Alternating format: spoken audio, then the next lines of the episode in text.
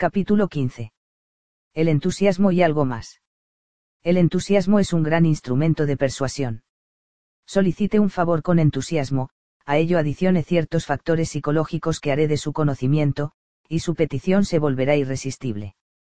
Detrás del entusiasmo debe figurar un sincero deseo de servir, y el favor que se le conceda a usted debe beneficiar también a la persona que se lo haya concedido. Cuando busque trabajo, siga las reglas clave a efecto de estar seguro, de que sea el empleo adecuado, con toda clase de perspectivas de adelanto rápido. Asegúrese de que se trate de la clase de trabajo en que pueda expresarse, porque ello será un factor de gran importancia para la consecución de la riqueza y la paz del espíritu. Tengo a la vista dos viejas misivas. Hace tiempo reproduce su contenido en un libro que escribí y los comentarios que me llegaron son causa de quiera consignarlas en estas páginas. Dichas cartas formaron parte de un discurso sobre el entusiasmo, discurso que he ido corrigiendo y mejorando en el curso de los años. Pero, a pesar de haber introducido algunos cambios en el mismo, no he visto la necesidad de cambiar o corregir el principio rector que dice así. El entusiasmo es un estado mental que inspira y estimula a poner acción en la tarea que se ejecuta. Es la más contagiosa de las emociones y transmite un ímpetu hacia el acuerdo y la acción a todos los que se encuentran en el acceso de las palabras del individuo. Pero paso a copiar las citadas cartas, tal como las escribí. Quizá comente el lector al terminar de leerlas, así ya no se escriben las cartas. Cierto, porque los estilos cambian. Y espero no echarlo en saco roto. Pero conviene tener presente el principio arriba enunciado y ver qué tiene mayor importancia, si el estilo o el principio. Léanse primero las cartas y enseguida relataré su historia. Estimado señor. Estoy dando los toques finales a un nuevo libro que llevará por título How to Self Your Services, cómo vender los propios servicios. Preveo una venta del mismo de varios cientos de miles y creo que quienes lo compren recibirán con sumo agrado la oportunidad de leer un mensaje de usted relativo al mejor método de vender los propios servicios.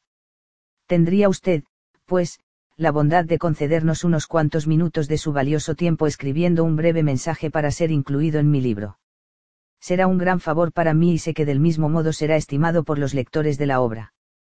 Dándole las gracias anticipadas por su atención a mi súplica, me es grato suscribirme como un sincero servidor. Muy estimado señor. Sería usted tan amable de dirigir un mensaje de aliento y quizá de consejo a unos centenares de miles de sus compatriotas que no han podido alcanzar el mismo éxito que usted en la vida. Acabo de terminar de escribir un libro intitulado How to Self Your Services. El punto principal en que hago hincapié es que el servicio prestado es la causa y los honorarios son el efecto, y que estos últimos variarán en proporción a la eficiencia de aquel. Mi obra estaría incompleta si no se reforzara con unas breves palabras de estímulo de personas que, como usted, han subido desde abajo hasta ocupar envidiables posiciones en el mundo. Por tanto, si usted se sirve darme por escrito sus puntos de vista acerca de los espacios esenciales que hay que tener presentes por parte de quienes andan buscando trabajo, yo incluiré dicho mensaje en mi libro. Esto hará que vaya a dar a las manos de quienes lo aprovecharán inmensamente. Sé bien que es usted una persona muy ocupada, señor, pero le ruego considerar que con solo llamar a su secretaria y dictarle una breve carta, estará difundiendo un mensaje de importancia a tal vez un millón de personas. En lo referente al dinero, tal acto no le producirá a usted ni siquiera los dos céntimos del sello postal con que franqueará la carta, pero en cuanto al bien que pueda hacer a infinidad de gente menos afortunada que usted, le diré que muy bien puede significar la diferencia entre el éxito y el fracaso a más de uno que lea sus líneas, crean en ellas y se orienten por las mismas. Muy cordialmente suyo. Las cartas dicen los mismo. Pero. La segunda ostenta un quieto pero al mismo tiempo definido entusiasmo, además de otros elementos de mente a mente que pasaré a explicar. La segunda carta consiguió el objetivo. Ambas fueron dirigidas a ocho o diez personas que se habían distinguido en sus realizaciones y que contaban con poco tiempo libre. Entre ellos figuraban Henry Ford y Thomas Reverendo Marshall, este último vicepresidente en ese tiempo de los Estados Unidos. La primera carta no tuvo contestación.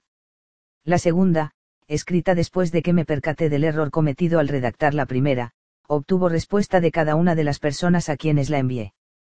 Desde luego, debo reconocer que la primera misiva no estaba desprovista por completo de entusiasmo.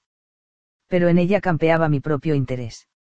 Es cierto que la gente suele dar contestación a las peticiones que se les hacen solicitándole un favor, pero es todavía más cierto que atenderán con mejor disposición aquellas que de alguna manera les beneficien también a ellos o, en último caso, que beneficie a una tercera persona o identidad que sea merecedora de ello. Por tanto, si yo estuviese dedicado a la venta de calzado a prueba de rayaduras, si es que pudiese darse un zapato así, por vía postal, enviaría una carta a diversas personas rogándoles que me hiciesen el favor de usar diez días un par de mis zapatos y ver si podían estropearlos.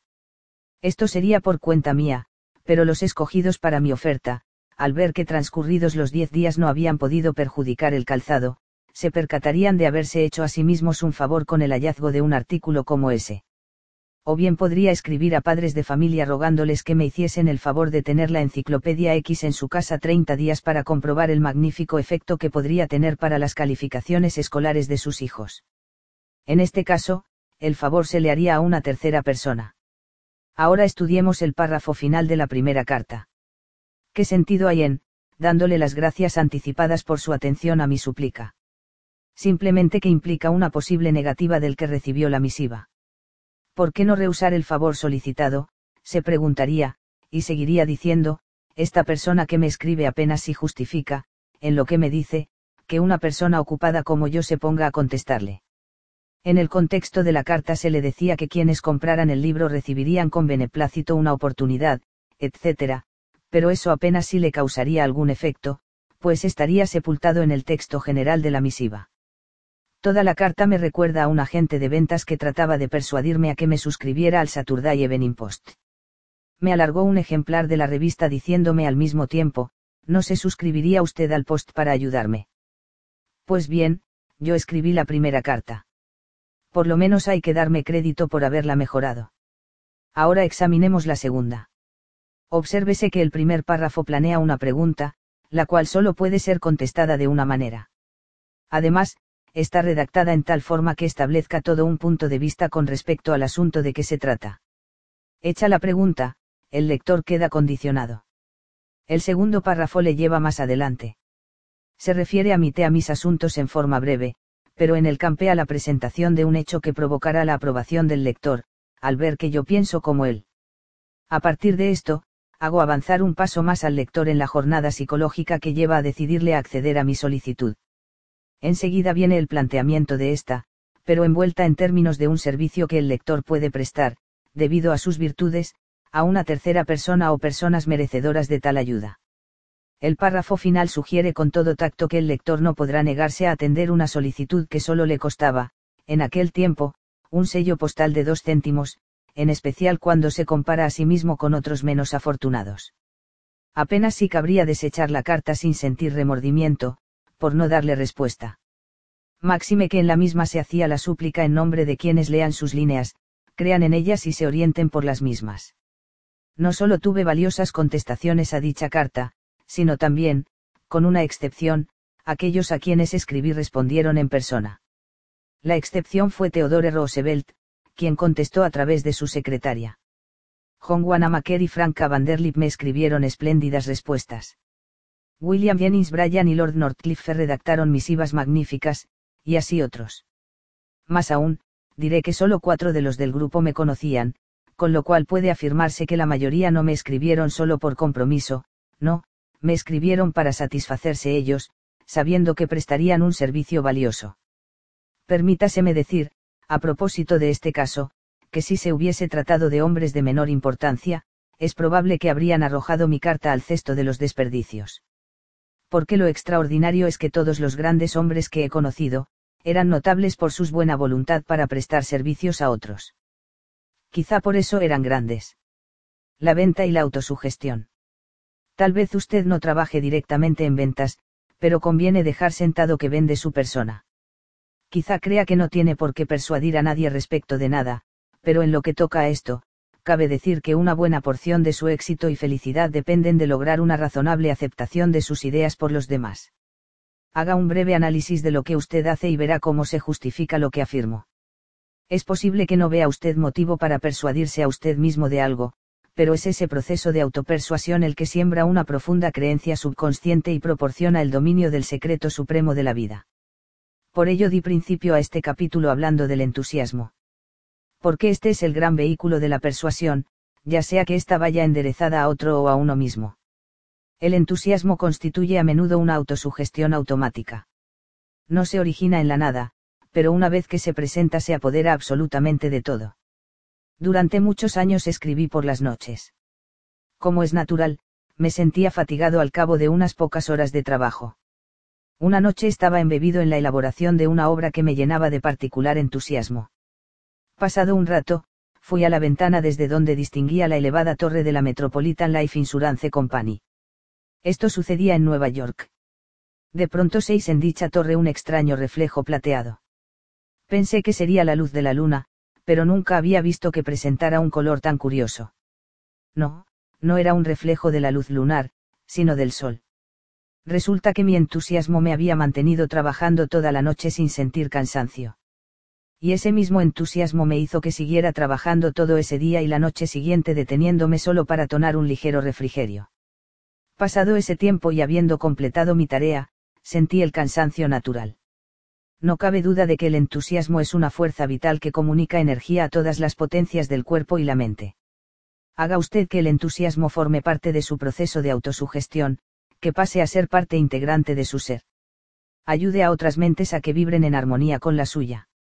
Hemos hablado de una, radio mental. Ahora hablaré de algo que se parece, a reserva de que sea la misma cosa.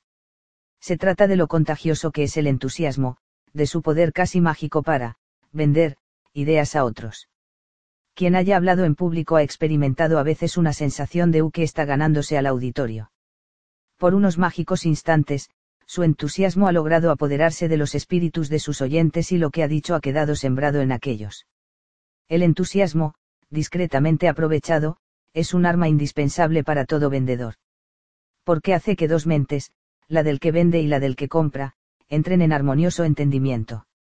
Permite al vendedor transmitir al comprador una sensación de necesitar el producto, una apreciación del valor que éste representa para él, una disposición a separarse de su dinero en aras de una vida más plena y feliz, un servicio en el que ve lo que el producto le brindará.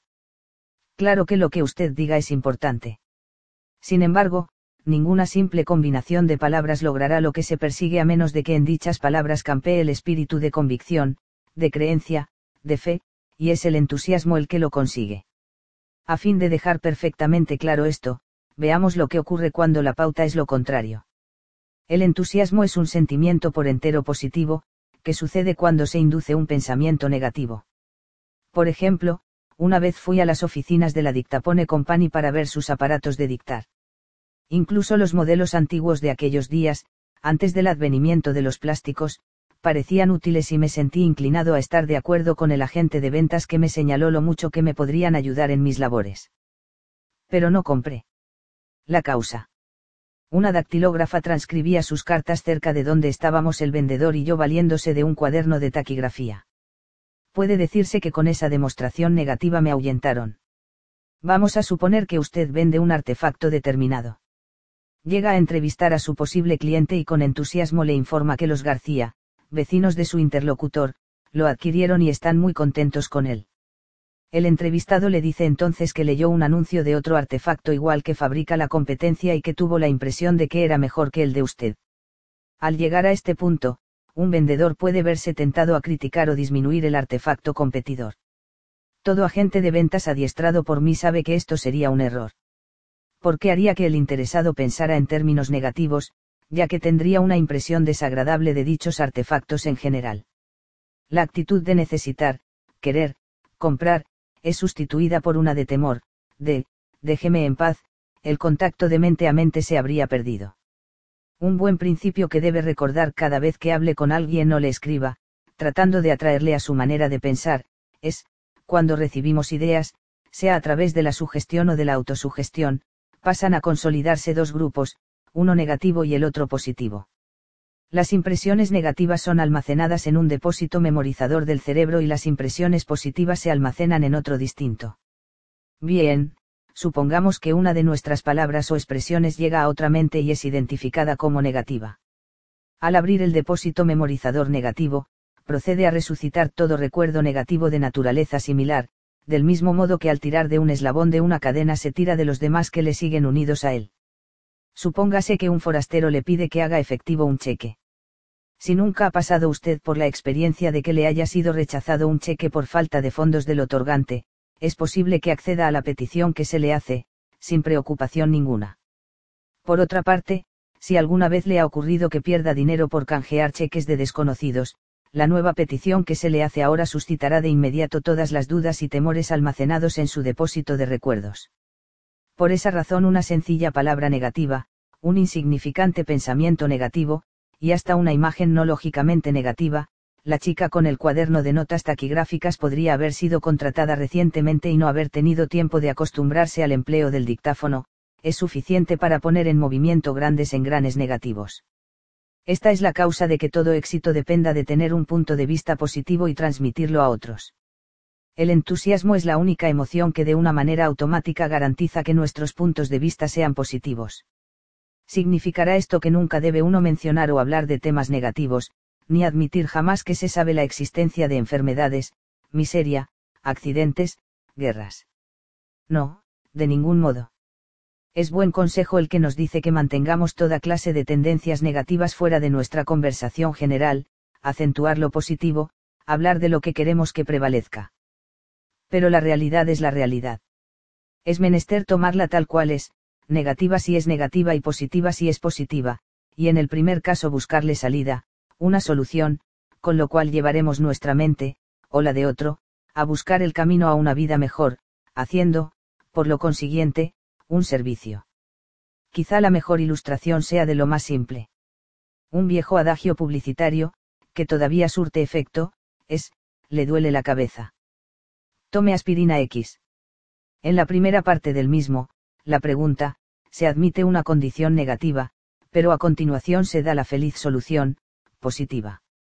No fue la aspirina, la cual solía tomar mucho, sino la paz de la mente la que terminó librándome de mis dolores de cabeza, por tanto me abstengo de nombrar a los fabricantes de la aspirina, pero no puedo pensar de un mejor planteamiento que el representado por estas siete palabras de la fórmula publicitaria y que podrían parafrasearse muy bien sentando el siguiente principio, ocurre algo malo. He aquí cómo resolverlo. La buena venta es la venta honrada.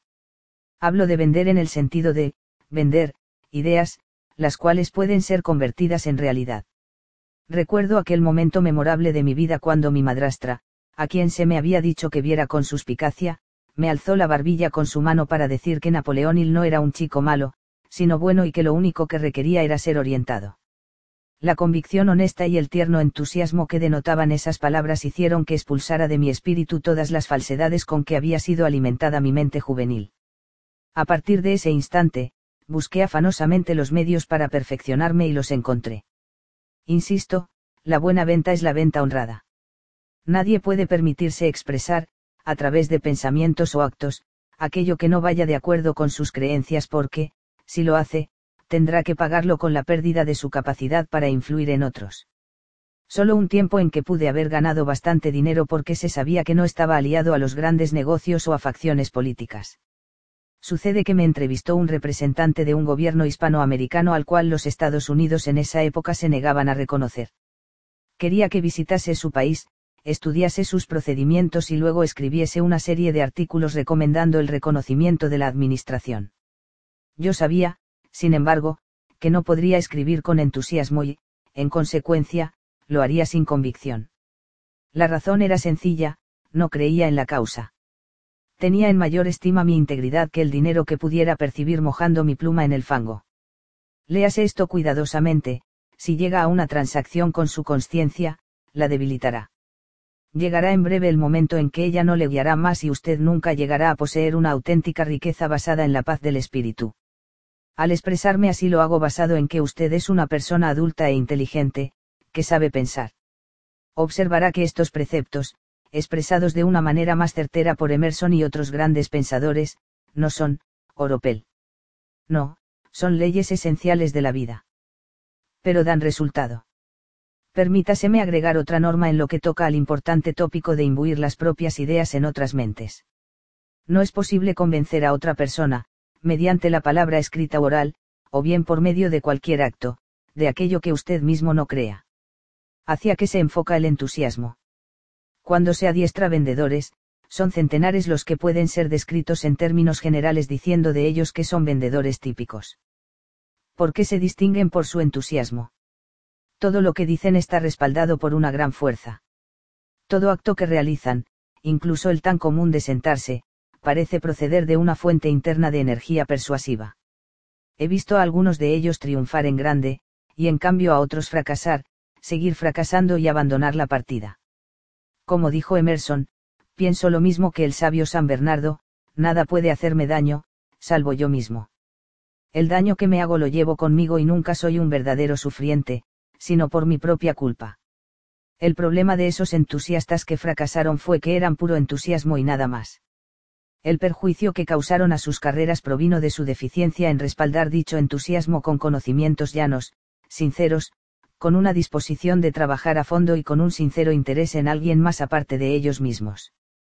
Una y otra vez les veía vender su producto por la simple razón de que se apoderaban del cliente con la fuerza de su personalidad. Lograda la venta, se iban a la oficina a presumir del dinero que habían ganado. Pero, a la postre, los pedidos eran cancelados, o resultaba que el vendedor había forzado una orden que no pudo ser pagada, cosa esta que hubiera sido notoria si el vendedor se hubiera tomado el trabajo de escuchar y comprender. El entusiasmo requiere de algo en que concentrarse. La existencia de un foco así hace que se tenga algo más que dar además del entusiasmo. En la venta honesta de artículos o servicios, el foco es el beneficio del cliente. Desea usted que su cliente acepte la idea emanada de su mente, de que necesita poseer el producto que le vende a efecto de hacer de su vida una vida mejor. Pues bien, entonces. Prepárese a contestar a las preguntas que él le haga. Conozca a fondo el producto o servicio que ofrece.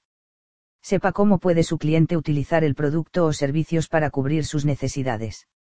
Hay que tener presente que aun cuando la exposición que le haga usted esté saturada de entusiasmo, este no es un sustituto de la información.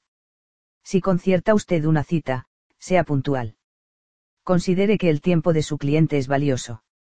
Las entusiastas excusas que usted le presente no constituyen un sustituto aceptable. Si usted promete servicio, asegúrese de que el cliente lo tenga. No hay cliente mejor que el que repite sus pedidos. Pero como aquí no estamos dando un curso sobre el arte de vender, pasaré por alto el resto de una lista que ocuparía un par de páginas. Lo que quiero que usted vea es que, el entusiasmo requiere de algo sólido que lo respalde. ¿Cómo enfocar el entusiasmo cuando se busca empleo? A cualquier patrón le gustará hablar con un hombre que solicita empleo con entusiasmo, porque sabrá que ese mismo entusiasmo será llevado a la tarea que se le encomiende a esa persona, lo cual es de sumo valor pero recuérdese la ley de lo negativo. Cuando un jefe ha tenido alguna experiencia contratando empleados, sabe que es sumamente arriesgado el dar entrada a individuos que solo cuentan con su entusiasmo. Una importante negociación comprueba la verdadera voluntad de trabajo de quienes le solicitan empleo, mostrándoles el reloj marcador de entradas y salidas, diciéndoles a la vez que no hay nada que pueda reemplazar el empezar a trabajar a tiempo. Este ardid tiene un señalado efecto enfriador en ciertos solicitantes, de esos que suelen mostrar gran actividad solo para impresionar. El entusiasmo hace que se consiga trabajo, o que se otorgue un crédito bancario, o que se realice una venta, pero siempre que la persona a quien se recurre intuya que hay algo que respalde dicho entusiasmo. Y hasta es posible que la persona que da el empleo o el funcionario bancario que otorga el préstamo, esté dispuesto, a pasar por alto alguna condición oficial. Pero el entusiasmo enfocado es en verdad irresistible. Veamos cómo enfocarlo cuando se persigue un empleo. Nuestro ejemplo versará sobre el tema, pero usted deducirá los numerosos casos en que puede ser aplicado. Prepare por escrito una relación de motivos por los cuales usted se crea digno del empleo. Esto hará que reconcentre información pertinente en su intelecto. Especifique su educación. Mencione las escuelas a las que asistió, los cursos que haya estudiado. Mencione, de un modo especial, aquellos estudios realizados fuera de las horas de escuela, por ejemplo, por la noche, asistiendo a escuelas nocturnas. Extiéndase en lo referente a cualquier tipo de preparación que le capacite en forma particular para ocupar el puesto al que aspire. Precise la experiencia que posee. De nombres de patrones, fechas en que trabajó en otros lugares. Ponga atención en especificar la experiencia con que cuenta y que le ayude a calificar en el criterio de su jefe en perspectiva. Proporcione referencias. Selecciónelas con cuidado. Escójalas, si le es posible, de acuerdo con lo que puedan decir a su patrón en perspectiva acerca de usted como empleado suyo. Especifique la tarea que desea. A veces, cuando se solicita empleo en una negociación grande, suele ocurrir que no se obtenga el puesto que se pretende, porque a la empresa más bien le interesa cubrir una vacante en otro lugar. El que usted lo acepte es cosa suya. Sin embargo, conviene enfocar el entusiasmo hacia un tipo de tarea particular cuando se hace una solicitud. Especifique las cualidades que tiene usted para el empleo de que se trate. Cuando se enfoca el empleo que se pretende, a veces resulta que la negociación, haya, una vacante precisamente donde usted la quería, o decide ampliar su personal contratándole a usted. Demuestre que conoce bastante del negocio donde quiere laborar. Esto no quiere decir que escudriñe sus entretelones, sino saber algo del mercado, fuentes de abastecimiento y clientela una hora o dos de lectura de las revistas especializadas, las cuales pueden consultarse en las bibliotecas públicas, pueden servir de mucho. Ofrezca trabajar a prueba. Deje bien sentado que este ofrecimiento se basa en la confianza que usted tiene en su capacidad para satisfacer las exigencias del empleo y en que espera ser empleado permanentemente una vez que haya demostrado que puede. Hasta esto conviene ponerlo por escrito, se le haya solicitado o no a efecto de fijarlo bien en la memoria. Especificado ya todo en el papel, estará usted listo a efectuar la entrevista y para llevar su entusiasmo al empleo de que se trate. Pero veamos otros aspectos que, además de los anteriores, se necesitarán en la misma. Demostrará usted a la persona con quien vaya a hablar que, al contratarle, ganará un hombre con preparación. Si acaso ha seguido usted cursos nocturnos, él verá que su educación no se detuvo a la salida de la escuela también le demostrará que ha vivido y que ha aprendido de la experiencia, claro que de la correcta clase de experiencia desde el punto de vista de él. Le demostrará que usted sabe lo que quiere, cosa que implica en alto grado que usted está lo bastante bien enfocado para ayudarle a conseguir lo que él quiere. Le demostrará que la negociación significa tanto para usted como el trabajo. Esto le hará pensar a su interlocutor que usted puede ser digno de ascensos. Le demostrará, por último, que quiere usted tanto ese empleo, que está dispuesto a correr el riesgo de hacer una prueba antes y que, además, tiene fe en usted mismo. Por otra parte, no deja de ser obvio que usted desea el empleo con objeto de ganar dinero y promover sus demás intereses. Pero por encima y más allá de esto, usted habrá demostrado que será en beneficio de la empresa el contratarle. No olvide eso. En otras palabras, se está usted vendiendo en términos de los mejores intereses de la otra persona.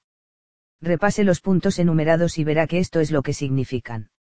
No se trata de establecer primero, la magnífica persona que soy, sino, vea usted todo lo que le puedo ofrecer. El entusiasmo eleva sus palabras por encima del nivel de meras expresiones orales y las transforma en una positiva convicción de que usted es el hombre indicado. Sin embargo, es posible que se diga usted, pero mi resumen por escrito no conduce a nada, porque mi preparación escolar terminó con los primeros años de mi adolescencia, nunca tomé ningún curso sobre nada, salvo tocar la guitarra y cosas por el estilo. Esto querrá decir que ha caído usted en la red de los pensamientos negativos que le hacen creer que no tiene nada que ofrecer. Pues a esto le contestaré que sí tiene que ofrecer. Y mucho. Siempre que tenga la convicción de que lo tiene. Y que lo quiera demostrar. Por ejemplo, tomemos el caso de quien solicita un determinado empleo es posible que no pueda demostrar que posee las calificaciones precisas que se requieren para ocuparlo, pero sí podrá demostrar que conoce lo que requiere la tarea. Es perfectamente factible mostrar que se está orientado hacia ese trabajo. Esto causa un buen efecto en los jefes que están acostumbrados a pagarle a un sujeto solo porque se presente todos los días hasta que sabe lo que está haciendo. Asimismo, cuando la empresa proporcione un curso de entrenamiento, el solicitante de empleo debe dejar bien claro que está dispuesto y deseoso de seguirlo, dedicándole el tiempo libre, si es necesario. Consideremos el caso de saber algo de la línea de productos que elabora la empresa. No se necesita de preparación especial para leer las revistas especializadas. El poder hablar el mismo, lenguaje, de la otra persona causa una estupenda impresión. Por otra parte, todo entrevistador de candidatos a un empleo toma con cierta dosis de escepticismo lo referente a la cultura y preparación escolar de un individuo. Con excepción de puestos que exigen el tener algún título universitario especial, sabe que más de un empleo de alta categoría es desempeñado por hombres que carecen de una educación formal. Ahora bien, en el aspecto de entrar a trabajar a prueba, diré que, si el entrevistador ha tenido una buena impresión suya, esta proposición puede inclinar la balanza en su favor. Hasta ofrézcale hacerlo constar por escrito. No dejaré de recomendarle que lleve una camisa limpia, un traje bien planchado y zapatos bien lustrados porque, aunque no todos somos como Barnes en su entrevista con Edison, no podemos pasar por alto el aspecto de la presentación personal. Sin embargo, quiero asegurarle que a menudo no se para mientes en la ropa de un candidato cuando la personalidad de éste y su capacidad trascienden de una manera clara y manifiesta. Ahora demos un paso atrás y echemos una mirada de conjunto. Si observamos a un pintor ejecutar un cuadro, veremos que de cuando en cuando retrocede un tanto ante la pintura, a efecto de ver lo que está haciendo con una perspectiva más amplia. Ya he indicado, con cierto detalle, cómo solicitar empleo. Ahora demos una mirada más general. Demos unos pasos atrás, no retroceder, que eso es otra cosa, y contémplese solicitando trabajo y obteniéndolo. Muy bien. Pero ahora, pregúntese, ¿para qué quiero este trabajo? Hay una vista amplia, general, que es sobremanera importante, tan importante y esencial como la composición que el pintor ejecuta antes de empezar a pintar. Como ya dije, para el contratante será obvio que usted necesita el empleo para ganar dinero y ayudarse a realizar otros de sus intereses en la vida. Hasta aquí se servirá a usted mismo sirviéndole a él. Bien, pero ese trabajo promoverá también sus demás intereses personales. Lo anterior notará que se encuentra vinculado a la finalidad principal de que hablamos en otro lugar de este libro. ¿En qué forma su nuevo trabajo le ayudará a alcanzar esa suprema finalidad?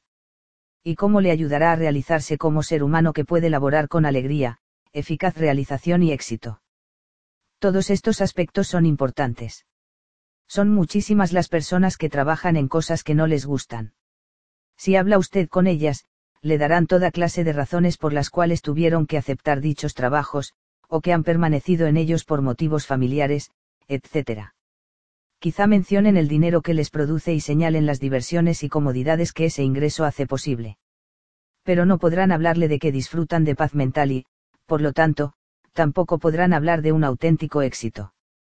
La jornada de trabajo cada día es más corta, pero todavía es válido afirmar que el hombre pasa la mayor parte de su tiempo trabajando. Si esta importante porción de nuestra vida es desnaturalizada e infeliz, tendrá un efecto degradante en el resto de nuestras horas y nuestros días. De cualquier modo que sea, porque permitir que una porción de su vida permanezca sin realizarse, puesto que no es necesario que sea así. Su trabajo puede convertirse en una soberana realización cuando lo enfoque con la debida perspectiva y se cerciore de que es el adecuado, antes de abrazarlo. Tome estas medidas antes de aceptar un empleo. Decida con precisión qué tipo de trabajo desea. Esto requiere de un minucioso autoanálisis y, si no tiene usted una finalidad suprema, verá que es de todo punto necesario tenerla. Recorra las páginas leídas hasta aquí. Advierta que se encuentra en este mundo para vivir su propia vida, para cerrar bien la puerta a su pasado, salvo en lo que le pueda beneficiar para vivir sin miedo, para ganar riquezas de todas clases, todo esto a través de su mente, y claro, de sus propios esfuerzos. Usted es usted y debe haber una clase de trabajo que le exprese a usted, como el escritor se expresa escribiendo y el artista se expresa en el bello producto de sus manos. Una de las cosas que los Estados Unidos ostentan con legítimo orgullo es el poder proporcionar una gama completa de ocupaciones para la libre elección por parte de sus ciudadanos. Todo en nuestra economía le ayudará a conseguir el trabajo que desea, y si resulta que esa labor no existe, entonces usted puede crearla. Escoja la empresa o persona con quien desea trabajar. Repito que tendrá amplio campo en donde escoger. El desenvolvimiento y antecedentes de una negociación casi siempre son del dominio público, y si no, merece la pena que se haga un pequeño esfuerzo por saberlos. Los antecedentes de un individuo también pueden ser del conocimiento público o juzgados de diversos modos, en especial si es alguien conocido. Busque una empresa o persona con quien pueda colaborar. Porque debe buscarse la oportunidad al mismo tiempo que el trabajo. Si la persona con quien quiere trabajar es usted mismo, examínese también. Decida qué es lo que tiene para ofrecer. En este renglón, el examinarse con frialdad puede servir de mucho. Tal vez exhiba grandes lagunas en su personalidad. Tal vez quiera usted llenarlas por primera providencia, o bien, con toda justicia, buscar y exhibir aspectos suyos que compensen esas diferencias, hasta que la experiencia pueda llenarlas. En lo que toca a esto, olvídese de que anda buscando, trabajo, y concéntrese en lo que usted es capaz de dar y en que el otro necesita. La regla de oro tiene aquí su aplicación y le servirá de mucho. Entreviste y expóngale sus cualidades a la persona que le puede dar el empleo. Al llegar aquí, nos encontramos como al principio, cuando decidimos dar unos pasos atrás y ver las cosas con una mayor perspectiva. Conocer el tipo de empleo que se desea, prepararse para conseguirlo y obtenerlo, no son procesos diferentes entre sí, pero requieren cada uno de una consideración amplia y sincera. Cuando se encuentran respaldados por el entusiasmo, vencen todos los obstáculos que suelen detener a los hombres. Se siente entusiasta con respecto a usted mismo. El entusiasmo fluye de una manera contagiosa de una mente a otra, y es precisamente así como lo llegamos a ver en acción. No obstante, ha tratado alguna vez de sentirse entusiasmado con respecto a usted mismo. Y con algo que respalde dicho entusiasmo. No dejará de ser divertido, y sobre todo muy instructivo, el dar un paso atrás para contemplarse, como si se despojara de su piel y contemplara con atención a esa persona que lleva su nombre y se encuentra ante usted. Si se siente entusiasta respecto a ese individuo, magnífico. Y esto incluso cuando dicho entusiasmo se base solamente en su evidente promesa, en su creencia, en su buena disposición, e incluso cuando no sea notoria gran cosa todavía en el renglón de las realizaciones. Estime hasta dónde llega su capacidad de dar. Observe cómo ha aprovechado las facultades que Dios le dio. Si es una persona que merezca su aprecio, salúdelo con entusiasmo. Pero si le escucha aducir razones para justificarse, repréndale con el dedo. Dígale que la vida no es otra cosa que un espejo que refleja la imagen que nosotros producimos, que nos devuelve siempre lo que damos. Lo entenderá. Se percatará de que es el amo de su propio destino. En caso afirmativo, dele su aplauso. El éxito no requiere de explicaciones. El fracaso no tolera coartadas. Revisión del capítulo 15. Entusiasmo y acción. El entusiasmo proporciona el ímpetu hacia la aquiescencia y la acción, sea que se venda un producto, un servicio, o la propia persona. Una carta concebida en términos entusiastas hizo que hombres importantes se tomaran el tiempo necesario para hacer un favor, pero cuando los mismos conceptos se expusieron sin entusiasmo, no se logró ningún resultado. Pedir un favor a nombre de una tercera persona, si es posible, redundará en que la persona a quien se pide lo considere también de beneficio para ella. El entusiasmo ayuda a ejecutar gran cantidad de trabajo sin sentir fatiga. Negativo contra positivo la mente tiene depósitos donde almacena los recuerdos positivos y los negativos. Cuando surge en la mente un pensamiento o acto negativo, se abre el depósito de los recuerdos negativos y entonces es fácil que se pierda todo poder de persuasión. Un aspecto negativo puede ser eficaz cuando le sigue de inmediato una afirmación positiva que desaloja el sentimiento negativo. La buena venta es la presidida por la honestidad. Si de transa con la conciencia, ésta se verá debilitada, cesará de guiar y en consecuencia no podrá disfrutar de paz mental. El entusiasta necesita un foco. Más de un individuo entusiasta se ve perdido porque no hay nada que respalde su entusiasmo. La venta honesta y eficaz incluye el tener conocimientos que sirvan de ayuda al cliente y un firme deseo de serle de utilidad. El proceso de buscar empleo es un buen modelo de lo que son otros procesos de venderse a uno mismo. Requiere demostrar que en verdad se desea el empleo, disposición a prepararse debidamente para el desempeño correcto de la tarea y, sobre todo, concentrarse en los intereses de la persona que le vaya a emplear. La perspectiva amplia. La vida requiere de ojeadas amplias a fin de ganar perspectiva. Esto incluye la evaluación de un empleo antes de tomarlo y relacionarlo con la meta principal que se persiga. Una buena porción de la vida se pasa trabajando, y si se tiene el trabajo adecuado, se será feliz con este y se lo utilizará para la autoexpresión. También conviene contemplarse uno mismo con amplitud y ver si cabe entusiasmarse con la propia imagen así enfocada. Vea si su personalidad necesita ser mejorada en algún punto, enderece lo que ande mal. Y estimúlela con un jovial aplauso.